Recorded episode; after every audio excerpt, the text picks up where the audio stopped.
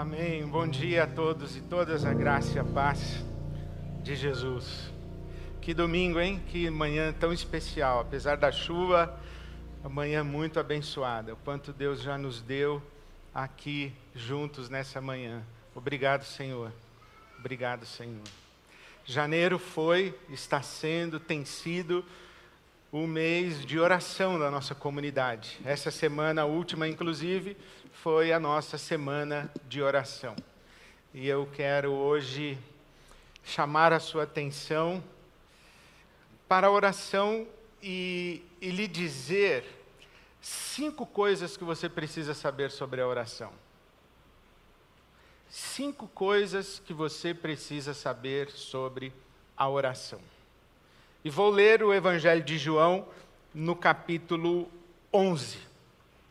O Evangelho segundo São João, capítulo 11. O título de hoje, o tema de hoje é Cinco coisas que você precisa saber sobre oração.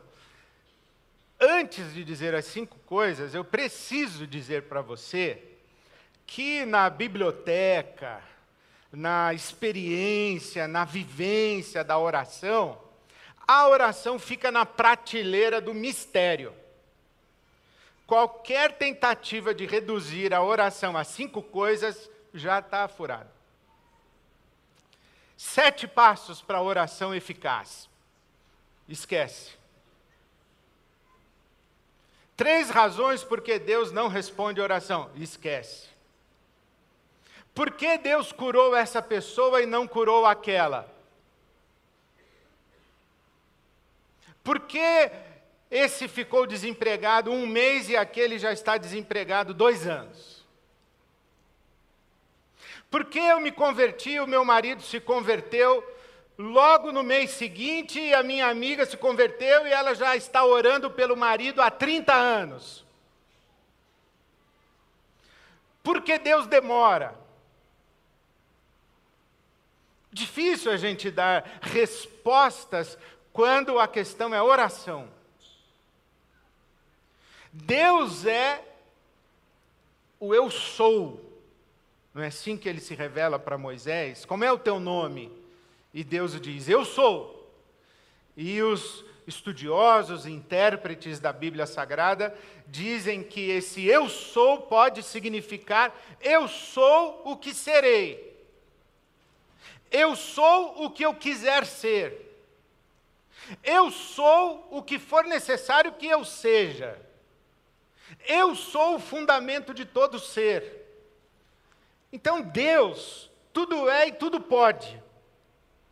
E quando nós nos entregamos a Deus em oração, nós entramos nessa dimensão daquele que tudo é e tudo pode. Então ele pode esperar 30 anos e pode fazer em 30 segundos. E como é que nós sabemos? Não, dificilmente nós sabemos. Então, a primeira coisa que eu queria sublinhar para você é que a oração está na categoria do mistério. Pode ser que você ouça uma história sobre oração e diga aleluia, e outra pessoa logo em seguida conte uma história completamente oposta, como experiência de oração.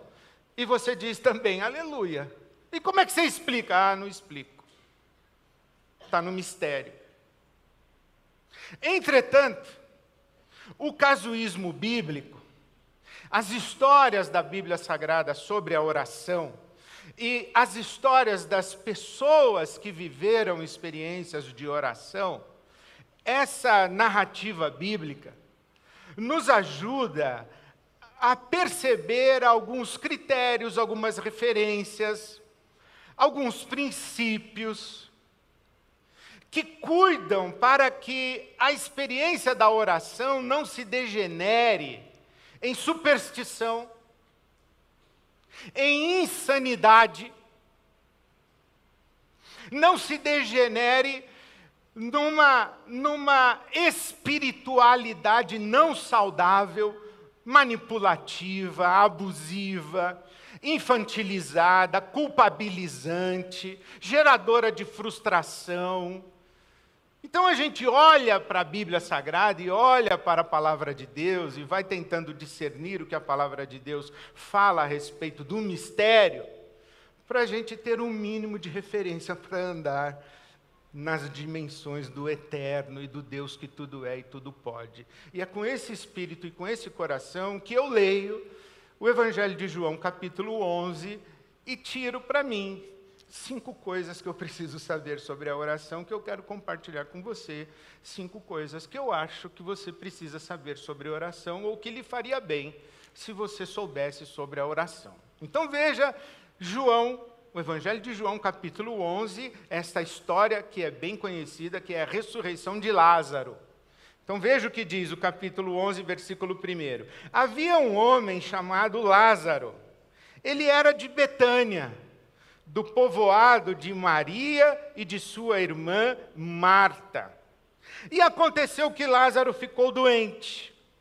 Maria, sua irmã, era a mesma que derramara perfume sobre o Senhor e lhe enxugara os pés com os cabelos.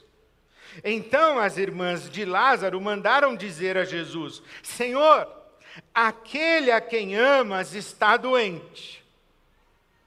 Ao ouvir isso, Jesus disse: essa doença não acabará em morte, é para a glória de Deus, para que o Filho de Deus seja glorificado por meio dela.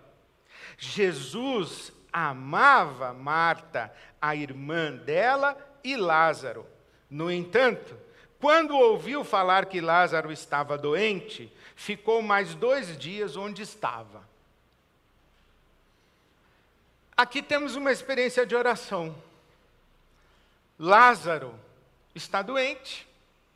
E Marta e Maria encaminham a Jesus uma oração. Digam para Jesus: aquele seu amigo que você tanto ama está doente. É uma oração. Elas não mandaram apenas uma notícia, elas mandaram um pedido. Lázaro está doente, em outras palavras, venha curá-lo. Lázaro está doente, venha curá-lo.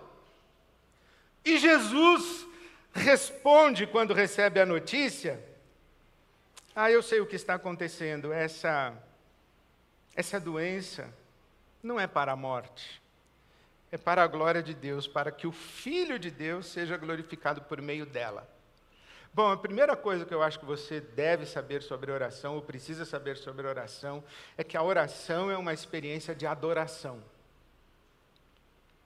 Repito, a oração é uma experiência de adoração. Aliás, você se importaria de repetir comigo? A oração é uma experiência de adoração. A oração é uma experiência de adoração. O que quer dizer isso? A oração é uma experiência quando nós colocamos Deus no lugar em que Ele deve estar na nossa vida. E qual o lugar que Deus deve estar na nossa vida? No centro da nossa vida, no fundamento da nossa vida, antes de todas as coisas na nossa vida. O que Jesus está dizendo é o seguinte: essa situação da enfermidade de Lázaro, da aflição de Marta e da aflição de Maria, é uma situação que tem a ver com eles. Mas antes de ter a ver com eles, tem a ver com a glória do meu Pai. Antes de ter a ver com eles, tem a ver com a minha glória, com a glória do Filho de Deus. A glória de Deus tem a ver com tudo antes de qualquer coisa. A adoração é isso. É colocar Deus no centro. A adoração é a expressão de uma vida teocêntrica, Deus em primeiro lugar. O Salmo 115 diz uma coisa muito interessante.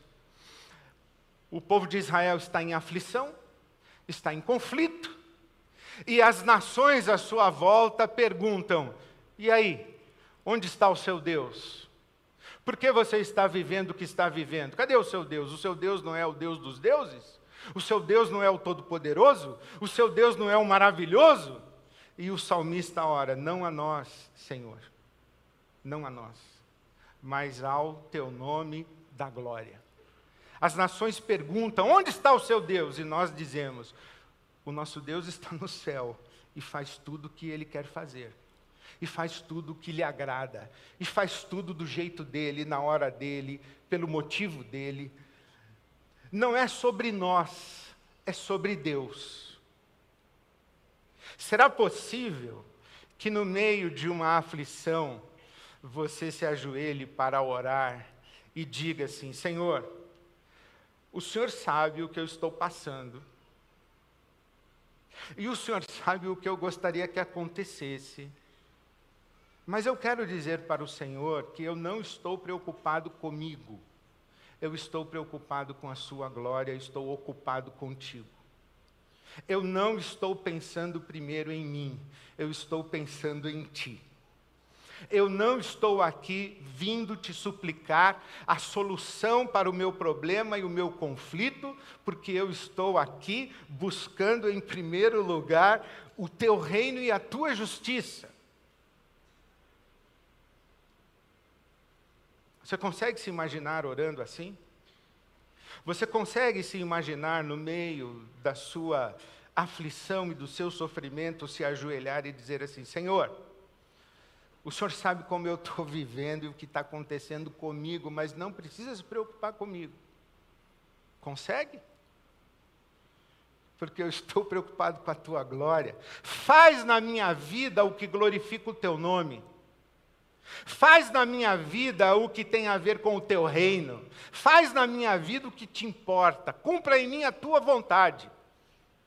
Mesmo que eu tenha que continuar sofrendo mesmo que o meu irmão tenha que continuar doente.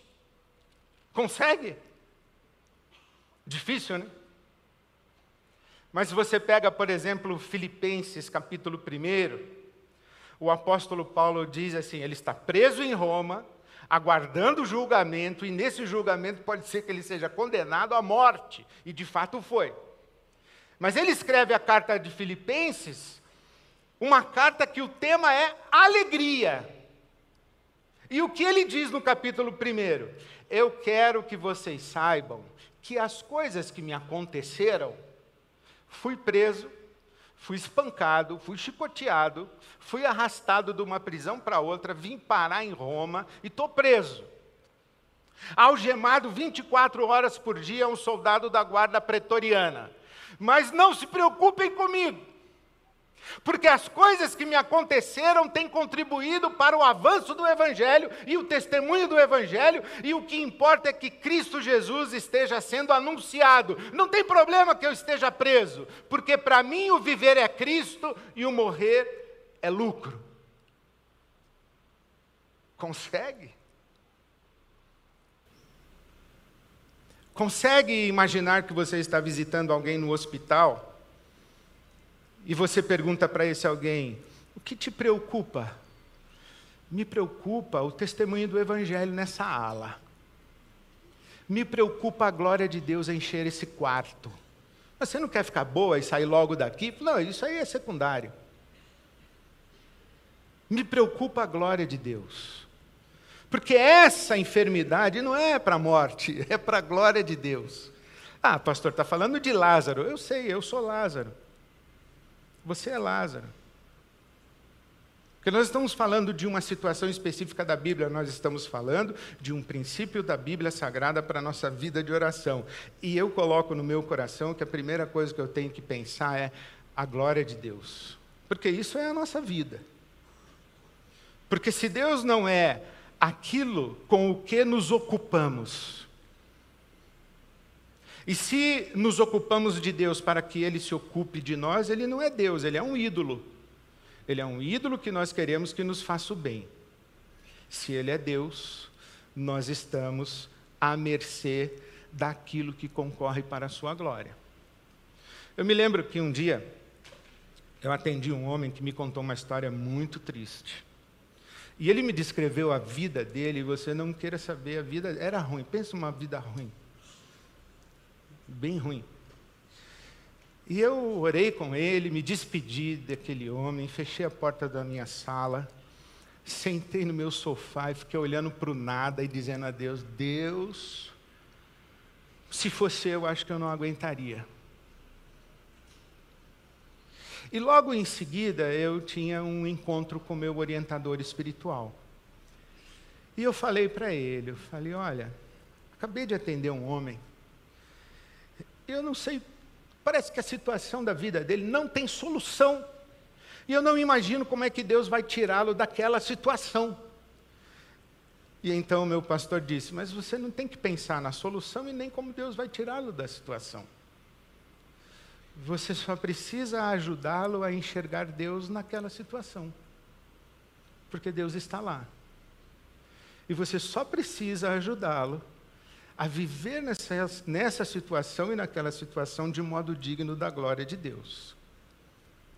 Eu acho que eu devo ter feito a mesma expressão que você não quis fazer agora, ou eu devo ter dito, ah, aí é demais. Mas essa é a primeira coisa que a gente precisa saber sobre oração. Não é sobre nós. Acho que um dos grandes problemas de, de muito do nosso sofrimento é que nós pensamos que a vida, o mundo, é sobre nós. Que o dólar tem que baixar quando a gente planejou as férias. Que o euro tem que baixar se a gente vai para Madrid e o dólar tem que baixar se a gente vai para Califórnia. É isso que a gente pensa. Que não pode chover no dia do casamento da nossa filha. É isso que a gente, a gente acha que é sobre nós. Que todo mundo fica desempregado, menos nós. Não é sobre nós. É sobre Deus e a glória de Deus. A segunda coisa que você precisa saber, ou que eu acho que lhe faria bem você saber, é que a oração é uma experiência de fé. Podemos repetir juntos? A oração é uma experiência de fé. A oração é uma experiência de adoração. E a oração é uma experiência de fé. Por quê? Porque Marta e Maria estão em aflição. Lázaro está doente. E está doente não é assim um doente com, com, com novalgina. É um doente. Tanto está doente que elas falam: chama Jesus. Porque se Jesus não chegar, vai dar ruim. Então elas estão em aflição. Os camaradas correm até Jesus. Betânia e Jerusalém tinha distância, sabe de quanto? Três quilômetros. Se você anda devagar, uns 40 minutos você chega. Se você anda devagar mesmo, em uma hora no máximo você chegou. Três quilômetros. Sol, três quilômetros. E Jesus chega, Lázaro já está há quatro dias morto. E aí o que acontece é que quando aqueles camaradas devem ter voltado, falaram para Marta e Maria, falaram, e aí, falaram com Jesus, levaram a nossa oração para Jesus, levamos. E ele? Ah, falou que era para a glória de Deus e está tudo certo. Mas ele não vem? Cadê ele? Está chegando? Falou, não sei, ficou lá. Mas não mandou falar nada para nós? Não falou nada. Nem um recado? Não.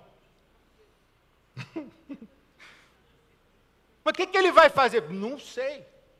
Falamos para ele que o Lázaro está doente e ficou lá. E agora? Já passou por essa situação na sua vida de que você orou e não aconteceu nada? Você orou e Deus não falou nada com você?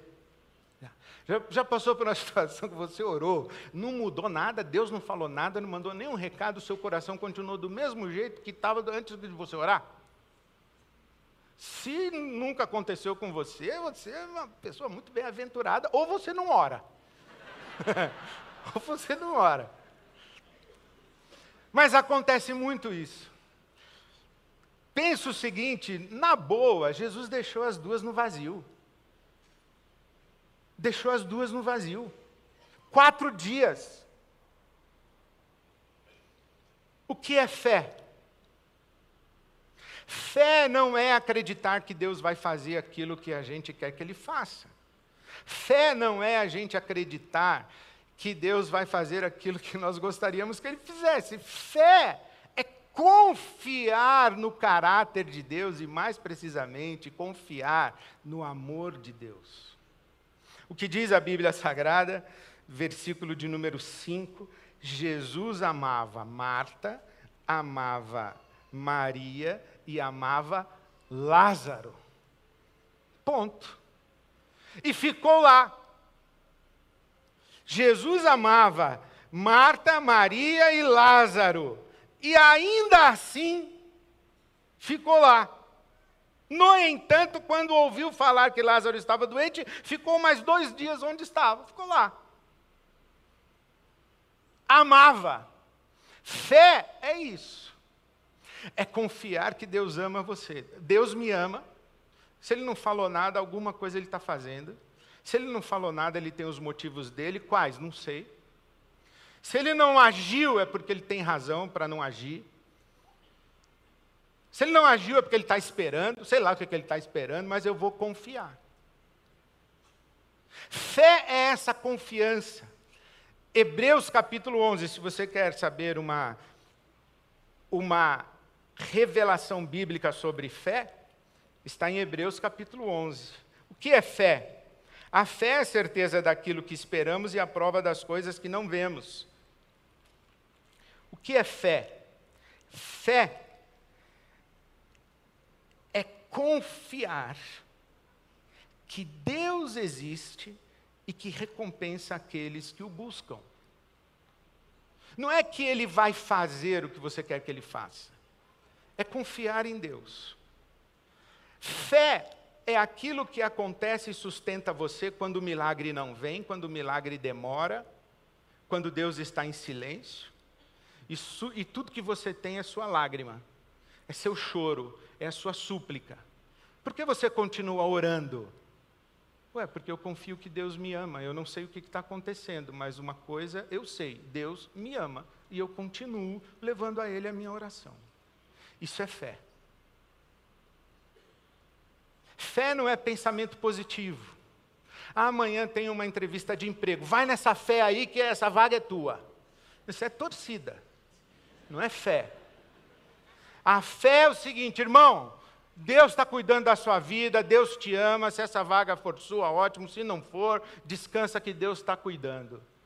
Consegue? Isso é fé. Terceiro, a oração é uma experiência de submissão. Só vai piorando, né? A oração é uma experiência de adoração, a oração é uma experiência de fé e a oração é uma experiência de submissão, de rendição. Vamos repetir submissão? A oração é uma experiência de submissão. De novo, a oração é uma experiência de submissão. O que eu quero dizer com isso? Submissão aos termos de Deus. Submissão aos termos de Deus. Quando Marta e Maria mandam o recado para Jesus e a sua oração para Jesus, dizendo: Jesus, Lázaro está doente, está grave, vem logo, vem curar o Lázaro. O que elas esperam? Que Jesus pare tudo que está fazendo e imediatamente vá lá para curar o Lázaro. E Jesus diz: tudo bem, já estou sabendo, eu sei o que eu estou fazendo, eu sei por que isso está acontecendo, eu sei o que vai acontecer, eu sei exatamente. Jesus vê a, a, big picture, vê, vê o quadro completo, o antes, o durante e o depois. Jesus enxerga tudo. Ele sabe o que está acontecendo, ele diz: Deixa que eu vou resolver do meu jeito, da minha hora, da minha maneira. Tá, tá bom, já trouxeram o recado, deixa na minha mão, agora eu vou fazer do meu jeito. Oração não é você apresentar um pedido a Deus, um problema a Deus e já dar a solução. E tem a gente faz isso. Senhor, toca o coração desse homem para ele liberar logo esse visto, Senhor.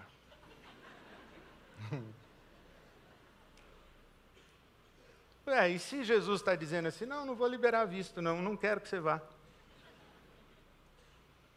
Inclusive esse avião aí que você comprou passagem vai cair, tá ligado? Quer que eu libere o visto? Né? Já pensou? os termos de Deus, na hora de Deus. Eu tenho um amigo que foi contratar uma funcionária doméstica, ele foi entrevistar uma senhora. E ele respeitosamente disse: Minha senhora, qual a sua pretensão salarial? Quanto a senhora acha que seria justo pelo seu trabalho? A senhora já viu aqui o tamanho do nosso apartamento, viu aqui as nossas crianças, tem uma ideia de mais ou menos o que é o trabalho. E ela falou assim: Senhor, esse trabalho aqui é compensar ou sem pensar? Aí ele falou: Como assim? Não, se a patroa disser o que, que vai ter no almoço, na janta, der a lista, eu só tenho que ir no supermercado comprar as coisas e fazer, é sem pensar. Agora, se eu tiver que fazer o cardápio da semana, tal, aí já é compensar. Achei interessante. Tem gente que quer contratar Deus assim, Deus dizendo assim: Deus, vem cuidar da minha vida e eu, deixa que eu penso.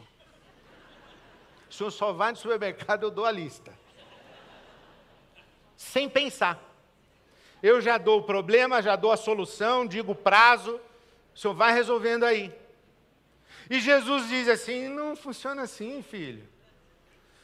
Entregou? Então deixa eu resolver do meu jeito, no meu tempo, na minha hora. Deixa eu fazer, porque eu sei o que está acontecendo. As nossas visões são parciais. Os nossos prazos são imediatos. As nossas motivações são egocêntricas, egoístas, nós temos uma certa imaturidade, nós não sabemos lidar com, com o desconforto, com necessidade que aparece e demora para ser satisfeita, nós não sabemos lidar com desejos. E aí Deus vem e diz assim: está entregue, estou cuidando, vem comigo, confia que eu te amo, me coloca aí no centro da sua vida, descansa no meu amor, não é o que diz o Salmo? Deleita-te no Senhor, descansa no Senhor, espera nele, confia no Senhor, entrega e ele vai fazer. Não é isso? É isso que a Bíblia diz.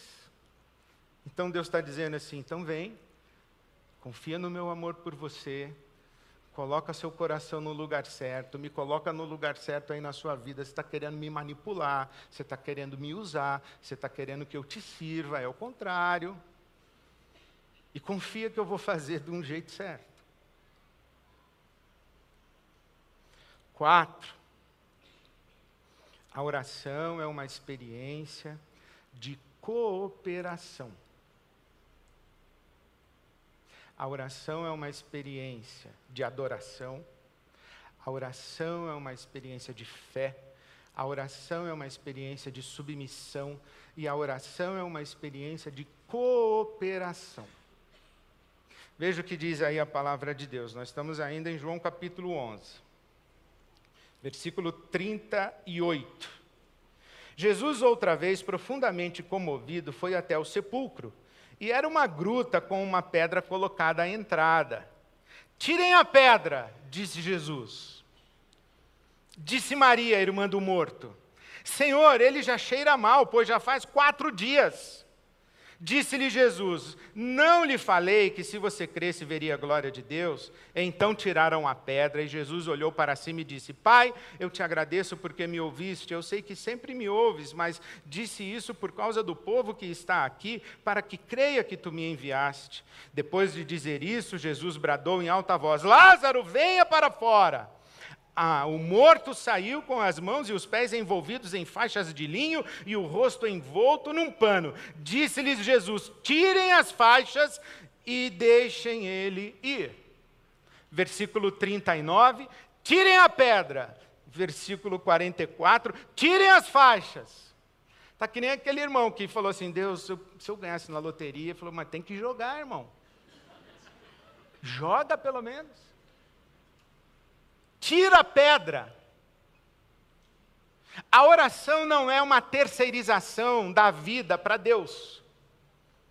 Orei, agora Deus vai resolver. Sim, tem coisa que Deus vai fazer, mas tem coisa que você tem que fazer. A oração não nos exime de nossas responsabilidades. Vai no médico. Já fui. Colocou a receita do médico num imã na geladeira. E comprou. O remédio? Não, fui no médico. Ih, estou em oração. Ah, vai, tira a pedra, irmão. Tira as faixas. Liga, conversa, melhora esse currículo aí. Uma vez eu fui pregar em Londrina. E fui andar pela cidade. Era tarde, fiz meu check-in no hotel, ia pregar somente à noite. Aí eu falei, vou andar pela cidade. E fui andar. Cheguei numa avenida lá, tinha um templo da Igreja Universal do Reino de Deus, um auditório imenso, umas 15 pessoas lá na frente e um pastor pregando lá. Falei, ah, vou aí. Entrei, sentei lá e o pastor falando. A irmã foi fazer entrevista de emprego com esse vestidinho aí, sem um batonzinho, com essa cara de morta. Não vai arrumar emprego, não, irmã. Eu falei: olha, interessante. Levanta, levanta a cabeça. Aí ele metralhou em cima dela que ela era filha do rei, que Deus está com ela, que a vitória é dela, que a vaga é dela, que o diabo está amarrado. Aí eu levantei, saí, mas eu gostei mais da parte do batom, da, do ânimo. Tem que tirar pedra, a oração não é terceirizar para Deus. A nossa vida é sempre vivida e, e desenrolar, dar quatro mãos as coisas que eu faço e que Deus faz. Deus faz comigo através de mim. Deus faz com a minha participação. Nós somos cooperadores. A oração é uma experiência de adoração. A oração é uma experiência de fé. A oração é uma experiência de submissão. A oração é uma experiência de cooperação. E, por último, a oração é uma experiência de transformação. Podemos repetir? A oração é uma experiência de transformação. A isso eu tenho plena convicção. Que é impossível orar de verdade sem ser transformado enquanto a gente ora. As coisas à nossa volta podem mudar em resposta às nossas orações. As coisas à nossa volta podem mudar gradativamente, as coisas à nossa volta podem mudar no futuro. As coisas, as circunstâncias podem mudar, mas enquanto oramos, com certeza nós, nós somos transformados. Porque a oração não é uma equação simples de pedido-resposta, pedido-resposta. Como se Deus estivesse atuando como um funcionário público atrás de um balcão, você chega lá, protocola o seu pedido, Deus carimba, despacha e dá para o anjo. Vai lá, resolve. Pá. Imagina que o céu é uma grande repartição pública e a gente fica protocolando oração. Não funciona assim. Quatro dias. Esse aparente silêncio de Deus, ele é muito rico. A aparente inércia de Deus é muito ativa. Deus fala muito no silêncio. Inclusive, alguém disse que as palavras existem para aplacar o que é dito no silêncio. Vou repetir? As palavras existem para aplacar a efusividade do que é dito no silêncio. Por isso que você entra no elevador com uma outra pessoa, seu vizinho, você não consegue ficar em silêncio. E se você ficar olhando assim olho no olho, aí você fala logo um vai chover. Porque começa a gerar uma coisa que. Porque enquanto você está olhando e sendo olhado, contemplando e sendo contemplado, ativa dentro de você um monte de coisa. Começa a sair de dentro de você pensamentos e sentimentos que você não sabia que tinha, no silêncio. Por isso, silêncio também é oração. Jesus, Marta e Maria fizeram um pedido, o senhor não vai fazer nada? Ele diz assim: Estou fazendo. O quê? Estou deixando elas lá. O senhor não vai responder? Já estou respondendo. Mas o que o senhor vai fazer? Eu já estou fazendo. O que está acontecendo dentro delas enquanto eu não chego? Por que ele não vem? Por que ele não veio? Por que ainda não veio? Será que ele vem? Ele nos ama? Será que nos ama? O que eu fiz a Deus para desconfiar do amor dele por mim? O que Deus fez por mim para eu desconfiar do amor dele por mim? Por que eu cheguei nessa situação? Será que a solução que eu encontrei é a única solução? Será que isso que eu acabei de pedir é o melhor pedido que eu poderia ter feito? Será que buscar essa solução é realmente aquilo que eu deveria estar fazendo agora? Será que lidar com esse problema desse jeito é a melhor coisa que eu posso fazer para glorificar a Deus? E Deus está aqui, ó. Vai mais. Isso, está indo bem. Aí vem uma raiva, aí vem uma culpa, aí vem uma lembrança. Aí você fala, ah, acho que é porque eu odeio meu cunhado. Por isso que Deus não está me respondendo. Aí liga para o cunhado, falou, oh, irmão, queria tomar um café com você, preciso te pedir perdão. Aí Deus vai, está indo bem. Não é por isso que eu não respondi, mas estou gostando, está indo bem. Enquanto a gente acha que Deus não está fazendo nada, Ele está fazendo muito. Gosta de sublinhar versículo na Bíblia?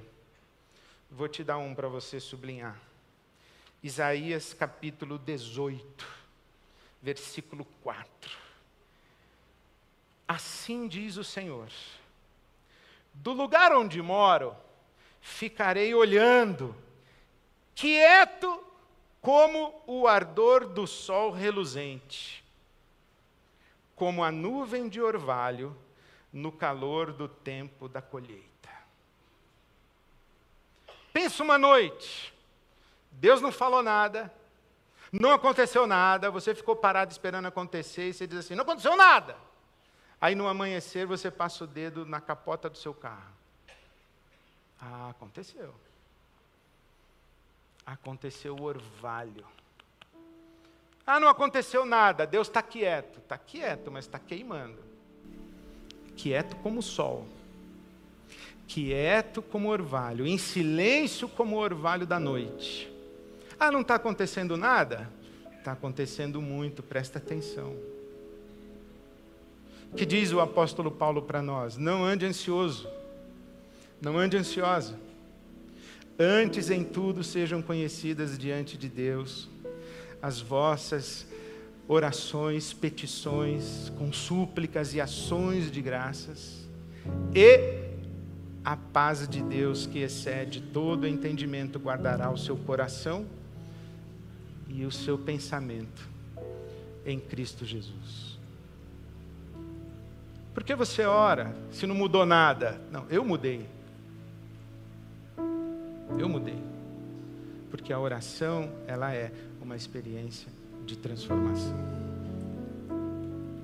Marta e Maria, enquanto Jesus não curou Lázaro, aprenderam sobre ressurreição, aprenderam sobre o timing de Deus, porque quando Jesus chega, a Marta diz assim: agora já morreu. Tipo, agora não adianta mais. Quase que ela disse para Jesus assim: Eu te disse, te disse que era grave. Você não botou fé em mim.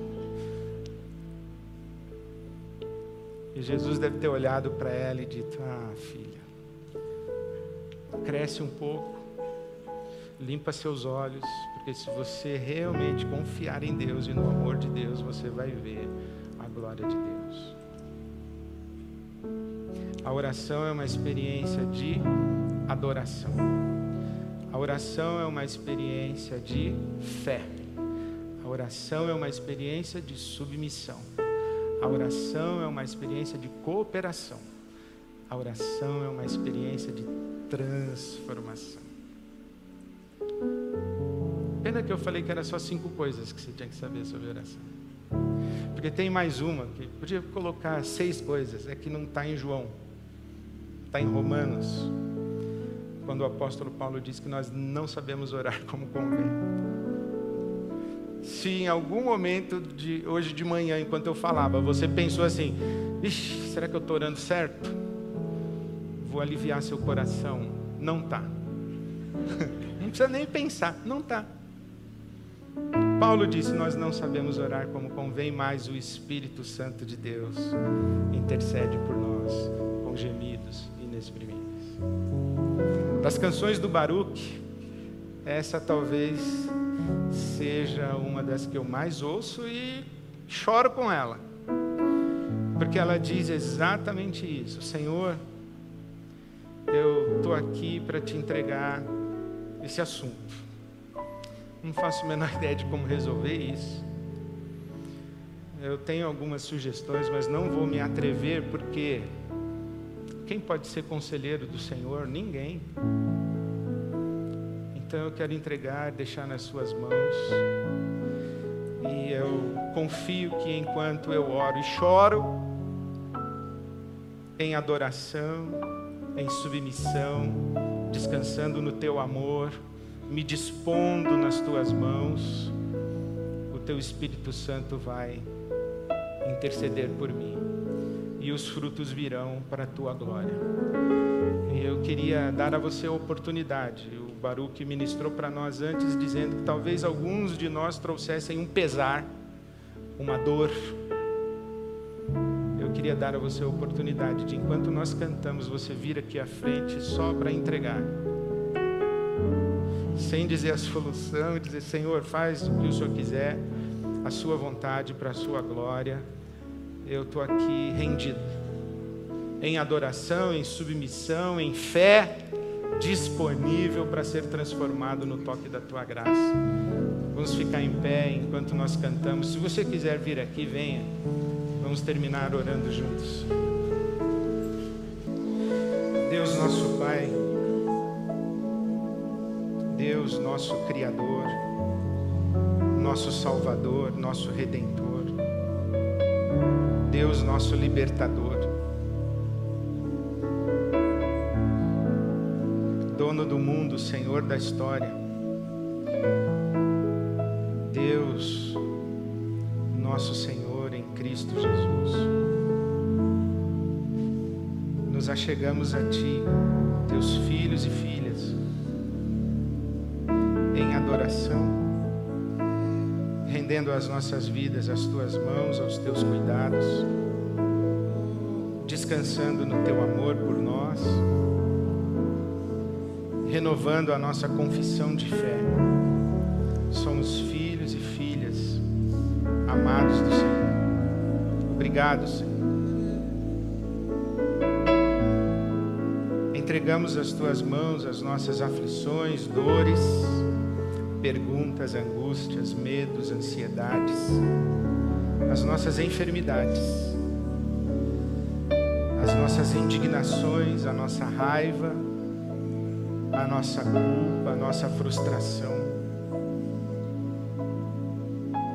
a nossa desesperança, a nossa falta de fé.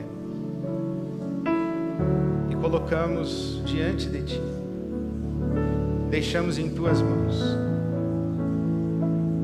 descansamos na tua misericórdia, na tua bondade, no teu amor. Suplicamos que na vida de cada um de nós e de todos nós, como grande família e comunidade, a tua glória se manifeste, o teu reino seja sinalizado, o evangelho de nosso Senhor Jesus Cristo seja propagado a tua igreja seja edificada. Tudo é do Senhor e para o Senhor. Porque de ti, por meio de ti, para ti, são todas as coisas. Glória ao teu nome, boa mão, Pai, se estenda sobre cada um que ora e chora na tua bondade, na tua misericórdia, o teu Espírito Santo visite com transformação amorosa cada coração que te busca e que te invoca. seja assim, Pai. Despede-nos em paz, com essa paz que excede todo entendimento. Despede-nos instruídos, fortalecidos, para vivermos para a tua glória. Em Cristo Jesus.